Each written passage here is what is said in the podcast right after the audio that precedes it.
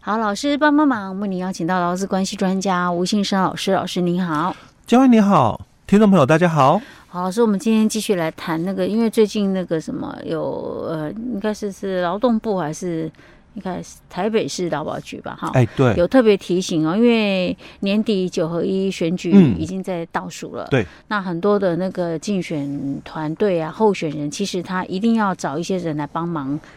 就是竞选活动嘛。嗯，那这些就是应该是算是他的员工，员工，对不对？好，员工。对。 但是问题是，既然是员工的话，那是不是就应该要帮他们保劳保啊，保那个呃就业保险，嗯，哦，还有保那个职灾保险，嗯对不对？哈、对， OK，那我们其实有提到过，其实要保，嗯，只是问题是它到底它的依据在哎哪，里？对，嘿对，它到底是算不算是适用劳基法、嗯，好我们上一集还没有答案。嗯， OK，今天继续。嗯，嗯嗯，好，那我们接着哦来谈，就是有关在我们的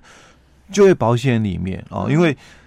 就业保险哦，它就没有像劳保哦，嗯，哦，有这个什么四个人以下跟五个人以上的一个区隔哦，嗯，那我们上一集谈到的这个劳退六花的一个部分哦嗯，它也是一样啊，它没有没哦有这个，写四四人以下，哎，五对，五人以上。他一个员工嘿，就要提缴劳退六趴啊。哦嗯哼但是我我们上一集谈到，他说竞选团队哦要申报，因为社会保险有五个嘛，嗯哦，我们有劳保，我们有旧保，有职灾保险，有劳退六趴，有健保，嗯，哦，但是他只讲哦劳保、旧保跟职灾保险嗯六趴没有，因为为什么没有？刚刚我们讲到上一集就提到了，最后我们说哦，劳退六趴它是必须怎样？有适用劳基法的嗯，才有嘛？是。那当然，哎，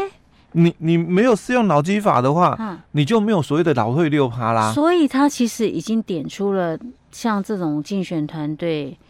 然后那些被受雇的人就不适用劳基法喽。对意他思是这样哦。他没有劳基法，才没有劳退六趴，因为嗯劳退条例我们上一集最后的时候我们谈到嘛，嗯劳退条例第七条很清楚提到了本条例的适用对象就是适用劳基法的下列劳工。嗯哦那除了这个有排除的，唯一排除的哦，你是中华民国国籍的劳工，嗯但你还是被排除，因为你是什么？你是依照私立学校规定的，已经有提拨退休准备金的，嗯哦，嗯你因为私校的这个这个员工哦，嗯他可能还是有什么劳基法嗯哼哦，但他为什么会被排除嘛？因为他他们是有另外一个哎另外提拨拨的的退休金哦金的那个法，对嗯所以他强调就是你是这个本国籍的，嗯那你有适用劳基法，你有劳退六趴哦哦。早期是 OK 嗯强调是这一段，哼后来我们陆续修法嘛，外配也有、嗯哦。那外配如果这个他的这个配偶往生或者是离婚了，嗯那他还是可以哦。那另外就是你是外国人的，你取得永久居留的资格嗯，哼哎、你也可以哦。是，所以他们的这个分水岭嗯哦，我我所谓分水岭就。老公退休金条例嗯，九十四年七月一号实施，嗯哦，所以这是一个分水岭哦。本国籍劳工的分水岭是这一段，嗯那我们的这个外配的分水岭呢，嗯哦，它不是九十四年，哦，不因为然是什么？九十四年刚开始适用的时候，嗯他们是被排除的，哦哦，嘿哦所以他们是是后面面才哎后面被加进才来有啊修法的哦哦。 ，OK，既然哦，他就已经讲了你没有六趴嘛，嗯所以就代表说，哎，他觉得哦，嗯，你你没有适用脑你基没法，有适用劳哎基法对你没有适用劳基法，还叫人家找保劳保，那真的实在是要叫人家缴钱，所以我们在上一集就谈到了啊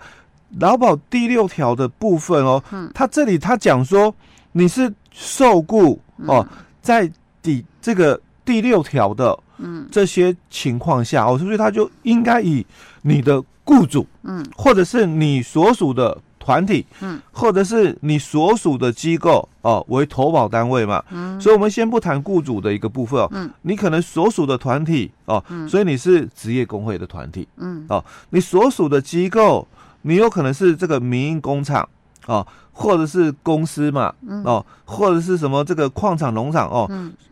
或者是什么合作事业的哦，嗯你所属的这个团体或所属的这个机构，嗯那这个雇主嘞，嗯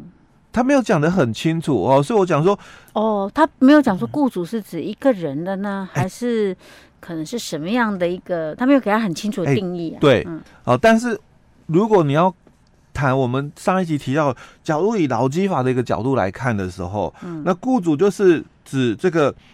雇佣劳工的一个事业主嘛，嗯或者是事业经营的负责人嘛，嗯，或者是这个第三类雇主，当然第三类雇主是不可能了哦，老在师，那们我觉得第一个还蛮有可能啊，你哎就对雇佣劳工的事业主哎、啊。对，那以候选人来讲，我就是雇佣劳工这一段时间来帮我啊，我的确是雇他们来帮我啊。应但该我我是不是事业主？哦，所以他事业其实主他我这现里在是这个竞选团队的事业主， 我要把我这一个人那个什么讲，就是让他能够当选。嗯。哦，其实他这事也业算事主 哦，他也没有把他特别去强调说一定要有盈利为事业目的、嗯哦。那哼所以如果以这个角度来讲的话，那嗯非盈利组织嘞，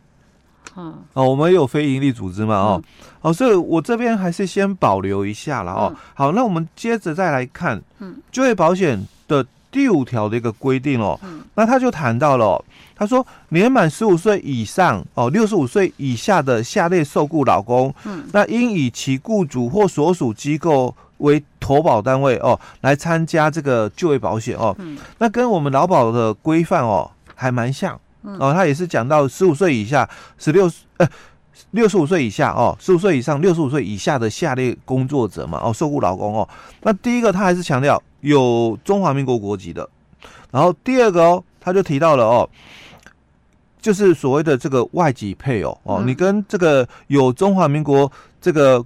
户籍的国民哦结婚了哦，那获准居留，那依法在台湾哦有工作哦，可以工作的这些外国人啊，或者是大陆地区人民、香港居民、澳门的一个居民，就外籍配偶的概念哦。嗯好，所以他提到了，其实就业保险的门槛没那么高嗯哦，不像我们刚劳保哦，它门槛很高。嗯那他只要一个员工嘛，哦，几乎就要帮他保就业保险哦。嗯那只有也有排除对象嗯哦，所以他排除了哦，就是下列情况哦，不可以参加就业保险哦。第一个就是依法哦，因参加公公教或者是军保的军公教排除嗯哼哦，没有就业保险哦。第二个，以领取劳保的这些老年的给付，就劳保的你已经领了退休金，嗯不管是新制或旧制，你是你一次领或月退啦，哦嗯，都一样哦。那第二个哦，你是公教人员，所以他这里排除军嗯哦，公教人员哦的这个退休嗯哦，已经也有领这个老年的养老给付的嗯哦，那你就是被排除了嗯哼哦。那第三个哦，或者是你是受雇在那种就是说比较呃依法哦免登记或者是不用课税的那些无统一发票的一些雇主或者是机构哦。那最重要的一个问题哦，他讲说，如果你是受雇哦两个以上的一个雇主，嗯，哦，你兼职的啦，哦，嗯我们本来劳退六趴两个这个工作，那两个雇主都要帮你提六六趴，嗯劳保也是，你如果有两份工作，你就两个劳保，就业保险跟健保一样，嗯只有一个嗯哼哦，它不能让你保两个哦，哦嗯，你只能保一个就业保险哦，所以除非有这种情况，你才不用保就业保险。嗯哦，不然的话，你就应该要保就业保险，一个员工也要保就业保险哦，哦，嗯所以他并没有在特别去强调说，哎、你要有什么就是什么公司啊什么的，没有，他只讲说你是被受雇的劳工，好，嗯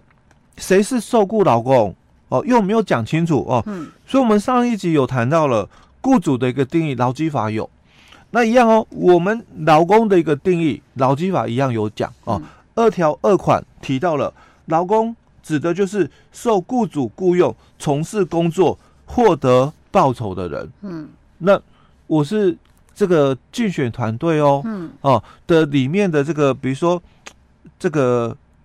团队人员好了好啊，，假哦设小编呐，哎，现小在编很也多人行小，哎，编对了，哈好、那我是这个竞选团队的小编，嗯，那所以我是不是受雇老公？是啊，哎，对啊，因为你雇佣我，我帮你做事，我有拿到报酬啊，哎，对，嗯那除非他自己本身已经有了就业保险，嗯，就比如我可能因为哦可能是进水我是的时兼候嘛，职兼职的嗯哦嗯，那我自己可能。白天或其他时间，我也有我自己的工作，嗯哦，那我是其